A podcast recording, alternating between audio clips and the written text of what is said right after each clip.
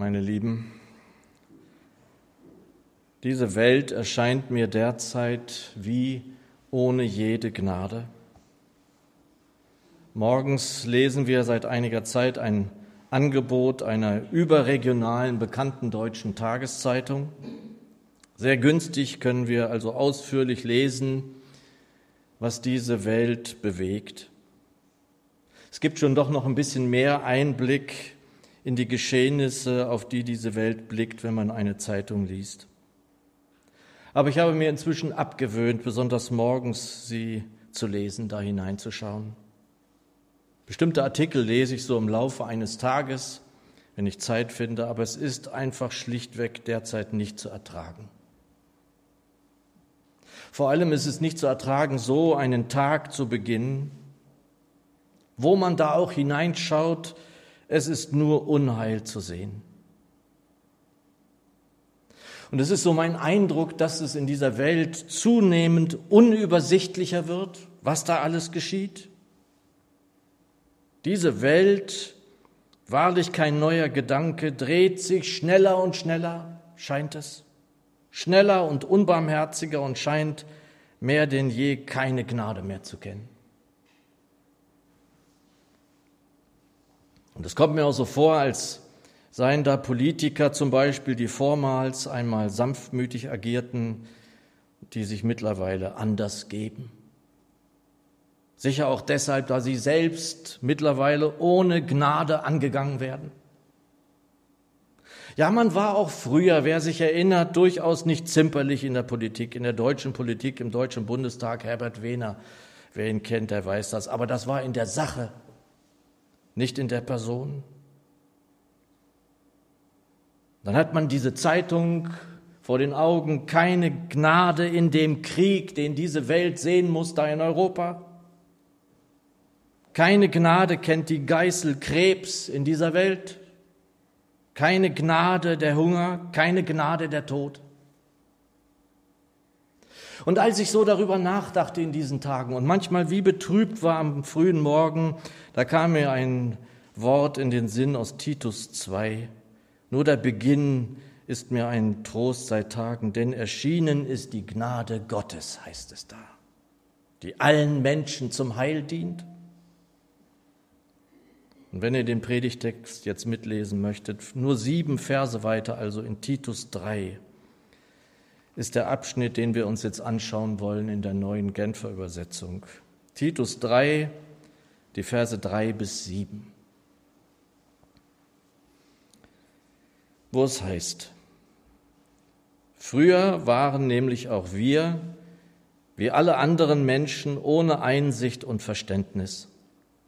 Wir verweigerten, verweigerten Gott den Gehorsam, gingen in die Irre und wurden von allen möglichen Leidenschaften und Begierden beherrscht.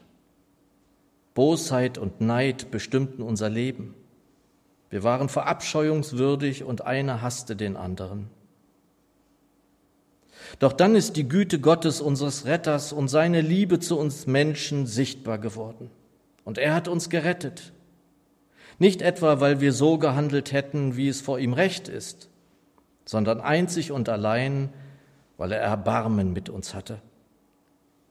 Durch das Bad der Wiedergeburt hat er den Schmutz der Sünde von uns abgewaschen und hat uns zu neuen Menschen gemacht. Das ist, durch die erneuernde Kraft des Heiligen Geistes geschehen, den Gott durch Jesus Christus, unseren Retter, in reichem Maß über uns ausgegossen hat. Durch Gottes Gnade für gerecht erklärt sind wir jetzt also entsprechend der Hoffnung, die er uns gegeben hat, Erben des ewigen Lebens. Und so wissen wir, Herr, die wir dir folgen, dass wir in deiner Gnade stehen, in deinem Licht, und es war dein Erbarmen. Herr, das ist wunderbar zu wissen. Darin wollen wir stehen, darin wollen wir uns bewegen. Segne uns nun dein Wort. Amen. Mein einziger Freund, echter Freund, den ich in dieser Welt hatte, ist vor einer Woche gestorben. Dreieinhalb Jahre dauerte es, bis er besiegt wurde in seinem Kampf gegen Krebs, in seinem Kampf gegen den Tod. Und beide waren ohne Gnade. Er hinterlässt seine Frau und vier Kinder.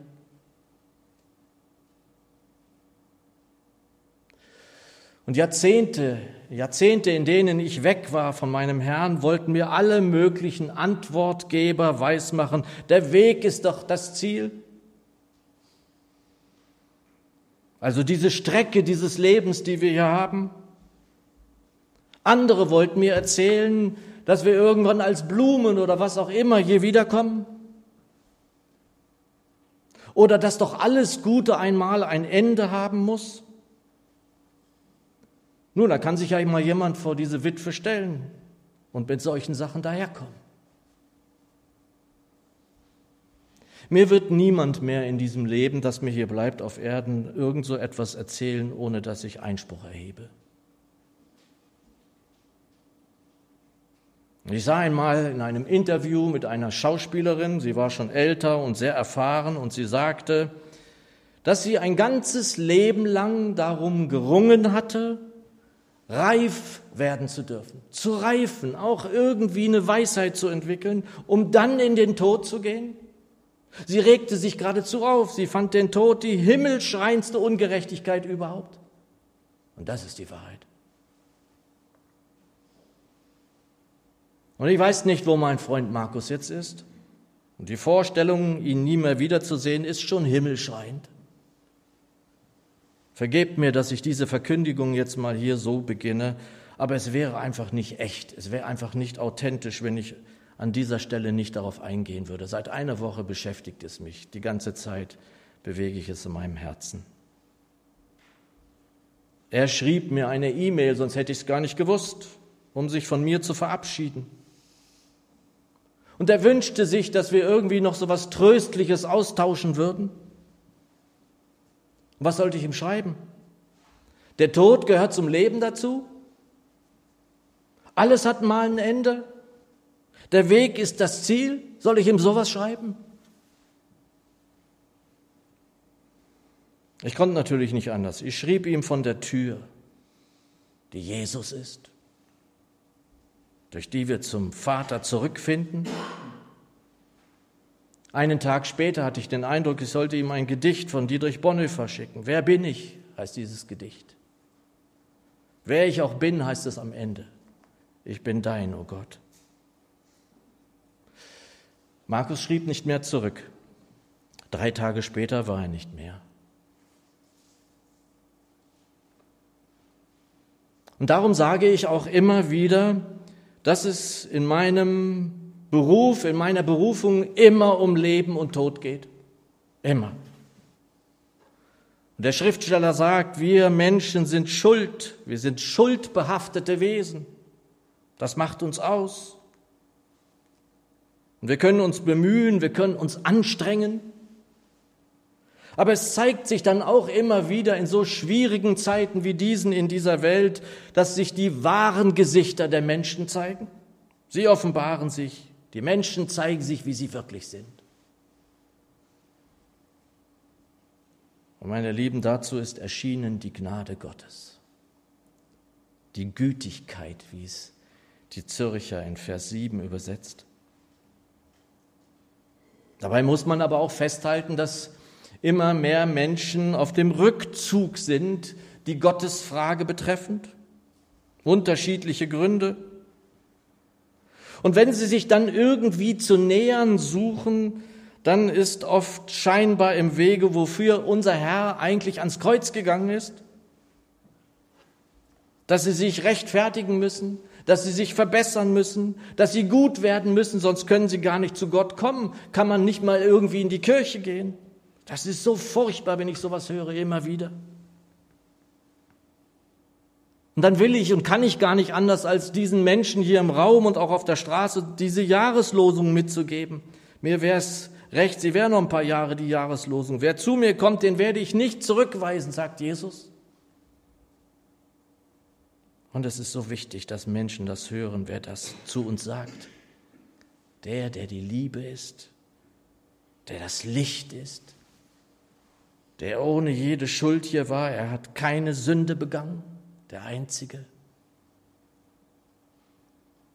Und dann gibt es eben seit jeher, ich möchte es mal so nennen, christliche Einrichtungen, die sagen, so geht das nicht, so darf niemand zu ihm kommen.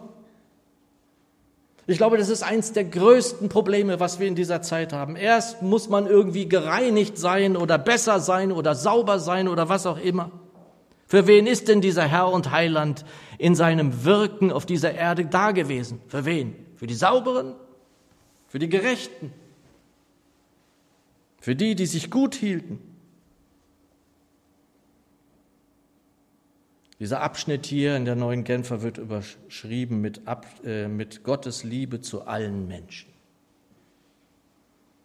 Und nach 30 Jahren Ferne von Gott und Gemeinde, als ich dann wiederkam, wie konnte ich es denn schaffen, nach deren Ansicht überhaupt bei ihm aufzutauchen nach diesen 30 Jahren Ferne? Ich hätte keine Chance gehabt. Vers 3. Früher waren nämlich auch wir, wie alle anderen Menschen, ohne Einsicht und Verständnis. Wir verweigerten Gott den Gehorsam, gingen in die Irre und wurden von allen möglichen Leidenschaften und Begierden beherrscht. Bosheit und Neid bestimmten unser Leben. Wir waren verabscheuungswürdig und einer hasste den anderen. Und ich glaube, das ist die Wahrheit. So waren wir, auch die, die wir hier sitzen oder der hier vorne steht.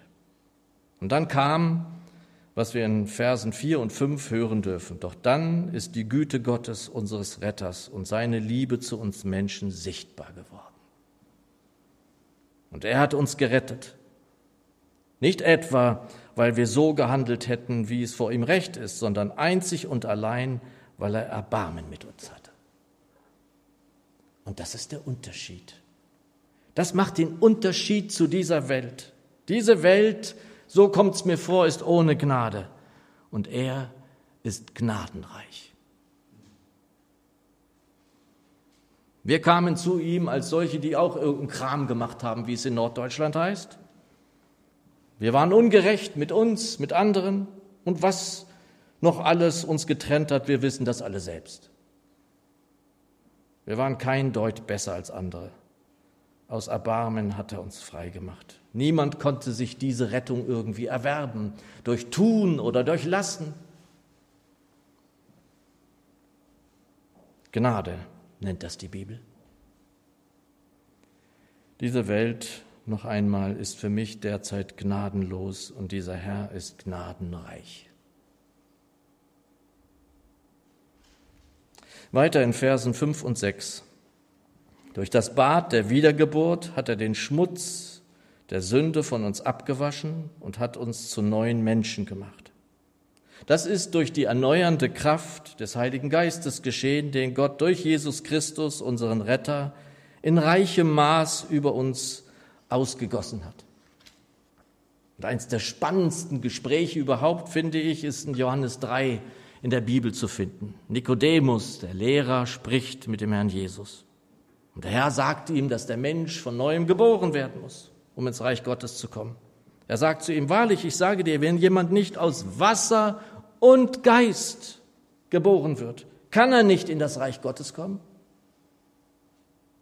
Und derzeit habe ich auch manchmal so ein bisschen den Eindruck, dass in christlichen Bereichen so die Bedeutung der Taufe ein bisschen runtergespielt wird. Hier nicht. Der Jesus macht hier eine klare Ansage. Wir dürfen es sehen, wie er es sieht. Das Wasserbad ist die Taufe. Hier. Ein Gehorsamsschritt auf dem Weg der Nachfolge Jesu. Und Gehorsam heißt, ich höre und ich sehe, was er getan hat. Er war der Sohn des lebendigen Gottes. Hätte er sich taufen lassen müssen? Nein, hätte er nicht. Hätte er nicht gebraucht. Er hat es aus Gehorsam dem Vater gegenüber getan. Und das andere, und das braucht wie immer in also unserem Tun, in der Nachfolge, Geist Gottes. Durch das Bad der Wiedergeburt hat er den Schmutz der Sünde von uns abgewaschen und hat uns zu neuen Menschen gemacht. Das ist durch die erneuernde Kraft des Heiligen Geistes geschehen, den Gott durch Jesus Christus, unseren Retter, in reichem Maße über uns ausgegossen hat. Und es ist immer wieder wichtig, wir sollten es uns immer wieder vor Augen führen, das hat er nicht geträufelt, das sind nicht ein paar Tropfen gewesen, er hat es reichlich ausgegossen. Ja, vorhin in einem Lied, ich weiß nicht mehr genau, welches Lied das war, da ging das auch, dass es aus dem Himmel hat regnen lassen, die Liebe. Regnen. Also nicht ein paar Tropfen. Er hat die Liebe ausgegossen in unsere Herzen durch den Geist, den er uns gegeben hat. Und den hat er auch gegossen. Römer 5, Vers 5. Und mir ist das immer wieder wichtig, weil wir ja weitergehen wollen, weil wir ja wachsen, wir wollen ja nicht stehen bleiben. In der Seelsorge ist das immer wieder zu hören. Ich spüre manchmal den Geist nicht. Ich habe so wenig Liebe. Und das mit dem Spüren des Geistes ist auch sowas. Wir sind laut Wissenschaft 85 Prozent von unseren Gefühlen geleitet. Gefühle sind also nicht unwichtig. Aber sie sind in dieser Frage den Geist betreffend nicht maßgebend. Die wunderbare Lieddichterin hat in dem Lied gedichtet, so nimm denn meine Hände, wenn ich auch gleich nichts fühle von deiner Macht, du führst mich doch zum Ziele auch durch die Nacht. Das ist die Wahrheit. Manchmal fühlen wir auch nichts. Manchmal ist Wüste. So ist das eben. Aber wir wollen doch, auch das haben wir vorhin gesungen, wir wollen doch auch berührt sein, berührt werden. Ganz ehrlich, ich bin auch deshalb hier.